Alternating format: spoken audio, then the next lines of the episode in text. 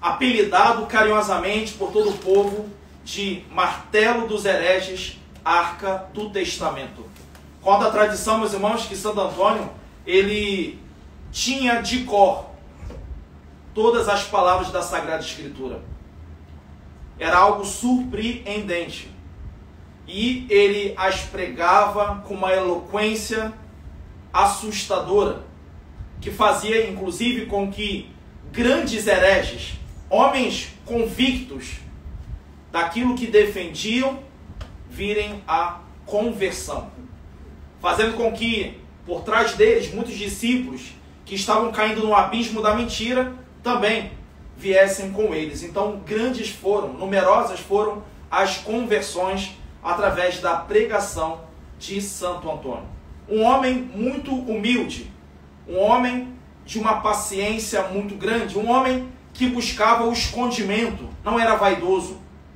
Tanto é, meus irmãos, que depois de um tempo ele conviver com os seus confrades franciscanos, é que numa emergência, porque faltara o pregador do dia, numa ordenação em que havia muitas pessoas, o bispo então volta-se para ele, como que sob um impulso de inspiração divina, porque este não conhecia também a eloquência de Santo Antônio. Ele ordena que Santo Antônio pregue. A partir dali é que ele passa a ser conhecido. Mas ele estava ali no meio dos confrades como um desconhecido, como mais um irmão. E a partir daquele acontecimento é que então os olhos se abrem para ele.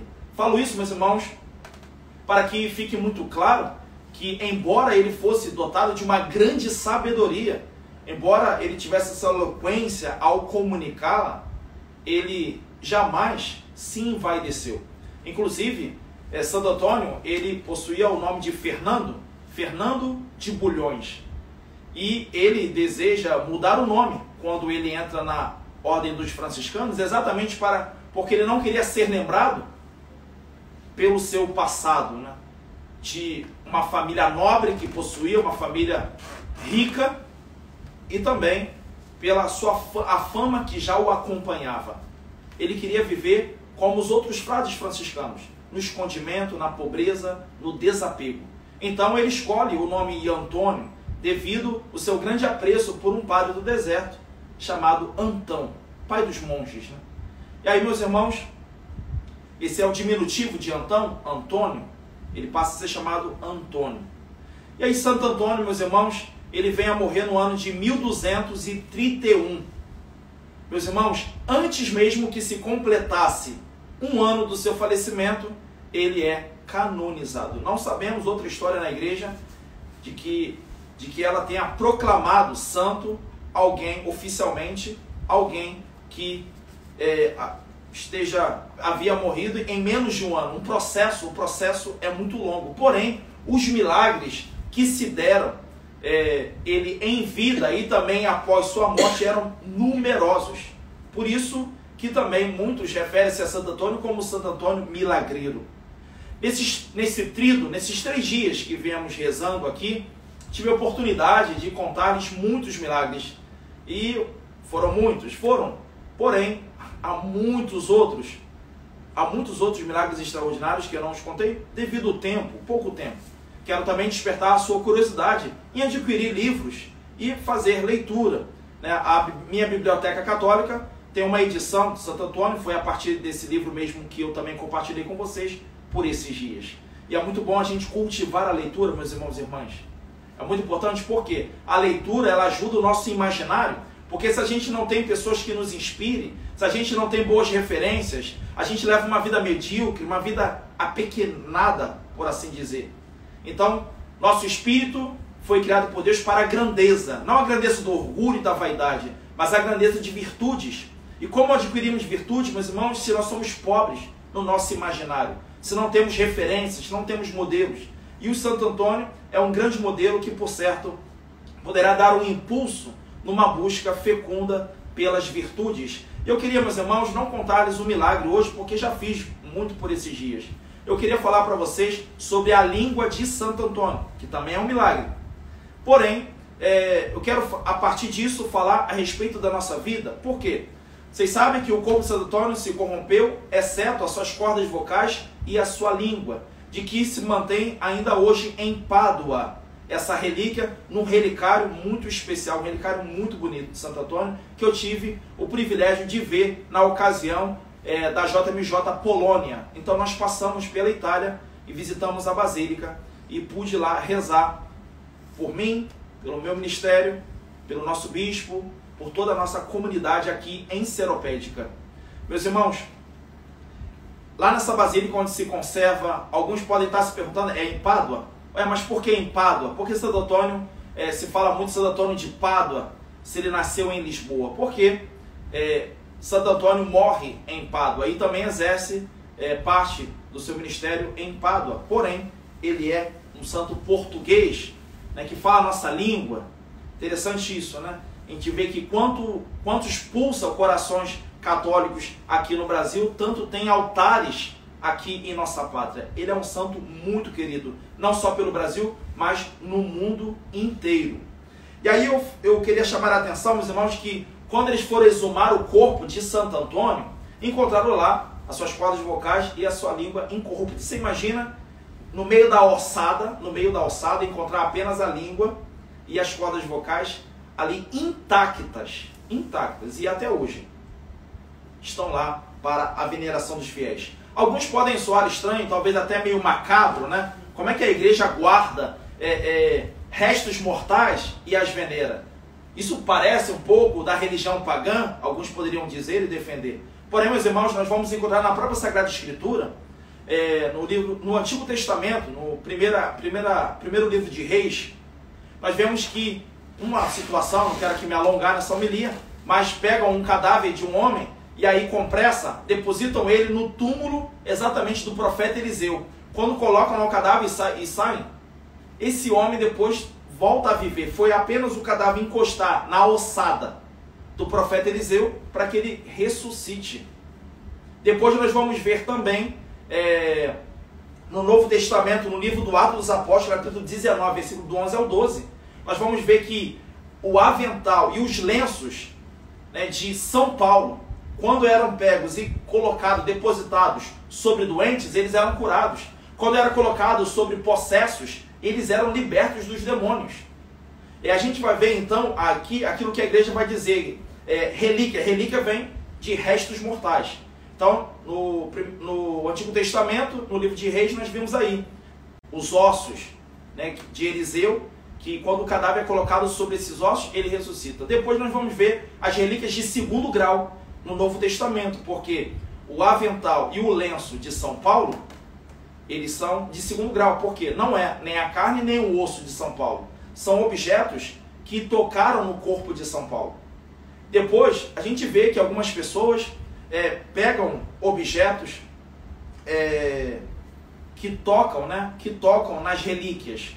E a gente chamaria estas de lembranças. Né? Algumas pessoas chamam de relíquias, enfim, mas elas são propriamente lembranças. E que Deus também se serve para comunicar a sua graça. Nós católicos não acreditamos né, num, superpoder, num superpoder em si que possui esses objetos. Né? Porém, nós acreditamos que Deus, para honrar os seus santos, ele se serve, sim, e temos não só essa comprovação bíblica para aqueles que só na Bíblia se apoiam, mas nós também temos os milagres que decorrem de, desses sacramentos, desse, perdão, desses sacramentais. Então, os milagres inúmeros que atestam que que Deus ele honra os seus santos mediante esses sinais.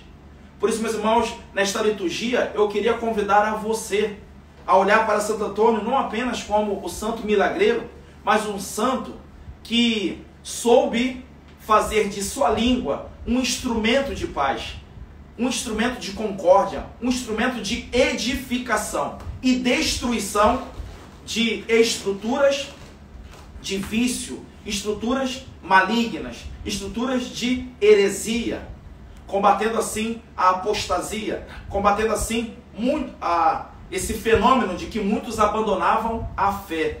Meus irmãos, urge na nossa igreja, aqui também Seropédica, e aonde você está, você que nos acompanha aqui pelas redes sociais, de outros estados e até países. Né? Temos aqui alguns irmãos dos Estados Unidos que temos acompanhado com muita fidelidade nesse trido de Santo Antônio.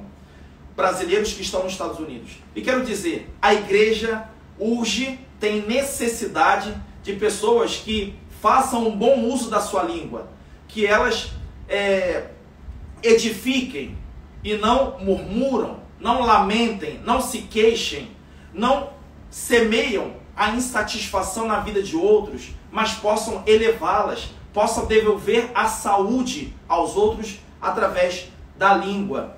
E aqui eu separei, meus irmãos, alguns versículos bíblicos que nos ajudam a ver como esse órgão pode ser santificado. Eu convido você nessa liturgia a pedir a Santo Antônio que lhe conceda uma língua de discípulo, né? uma língua que faça correr, faça correr, faça ressoar aquilo que nos ensinou, ensinou o Mestre. Inclusive aqui no Evangelho que nós, que nós acabamos de receber da igreja, vai dizer Jesus, enviando os discípulos dois a dois, ele fala, quando chegar numa casa, dizei, a paz esteja nesta casa. E a nossa língua, ela tem sido instrumento de paz? Pode ser que alguns se defendam e falem, padre, mas também não tem sido de discórdia. A língua, meus irmãos, ela não é, é Muitas pessoas pensam que são cristãs apenas pelo fato de não praticarem o mal diretamente. Mas quando nós nos omitimos, quando nós nos calamos, quando nós não fazemos o bem, nós também ali realizamos o mal. Quando nós somos negligentes, quando nós nos omitimos, realizamos ali o mal. Então, deve a todos nós incomodar o fato de, de não nos ocuparmos com as coisas sagradas, de não é, bendizermos, bendizermos a Deus com a nossa língua. No Salmo 34, 12 e 13 vai dizer: Quem de vocês quer amar a vida e deseja ver dias felizes? Olha, nós estamos vivendo essa pandemia, esse isolamento social. Pois bem, quem de vocês quer amar a vida e deseja ver dias felizes? Guarde a sua língua do mal e os seus lábios da falsidade. Tiago 3, versículo 2. Todos tropeçamos de muitas maneiras. Se alguém não tropeça no falar, tal homem é perfeito, sendo também capaz de dominar todo o seu corpo. Tiago, capítulo 3, versículo 3 ao 6. Quando colocamos freios na boca dos cavalos para que eles nos obedeçam, podemos controlar o animal todo. Tomem também como exemplo os navios, embora sejam tão grandes e impelidos por fortes ventos, são dirigidos por um leme muito pequeno, conforme a vontade do piloto. Semelhantemente, a língua é um pequeno órgão do corpo, mas se vangloria de grandes coisas. Vejam como um grande bosque é incendiado por uma simples fagulha. Assim também, a língua é um fogo, é um, um mundo de iniquidade colocada entre os membros do nosso corpo, contamina a pessoa por inteiro, incendeia todo o curso de sua vida, sendo ela mesma incendiada pelo inferno. Tiago 3, versículo 7 ao 8. Toda espécie de animais, aves, répteis e criaturas do mar doma-se e tem sido domada pela espécie humana. A língua, porém, ninguém consegue domar. É um mal incontrolável, cheio de veneno, mortífero. E aqui eu termino, meus irmãos, haveria muitos outros versículos a dizer, mas basta. Salmo 39, 1. Eu disse: Vigiarei a minha conduta e não pecarei em palavras, porém mordaça em minha boca, enquanto os ímpios estiverem na minha presença. Meus irmãos, hoje celebrando Santo Antônio, peçamos a ele a graça de que do nosso coração saiam coisas boas pela nossa boca e pelos nossos atos. Assim como ele passou fazendo o bem e ainda lá dos altos céus roga por aqueles que o invocam, nós também possamos rogar pelos nossos inimigos pelos que nos perseguem, praticando o bem aos que nos fazem o mal. E possamos sempre bem dizer, mesmo diante das tribulações, diante é, desse mundo que cada vez torna-se caótico, nós possamos manter-nos em confiança em Deus, porque Deus permanece na governabilidade. Ainda que aos nossos olhos humanos tudo pareça em desordem, Deus, ele não sofreu impeachment, ele está no governo de todas as coisas. E de todo mal, Deus tem poder para extrair um bem ainda superior àquilo que foi lesionado. Por isso, que Santo Antônio possa reavivar em nós a confiança e a fé, e nós possamos nos colocar em Suas mãos como instrumentos de edificação do seu reino. Louvado seja nosso Senhor Jesus Cristo. Para sempre.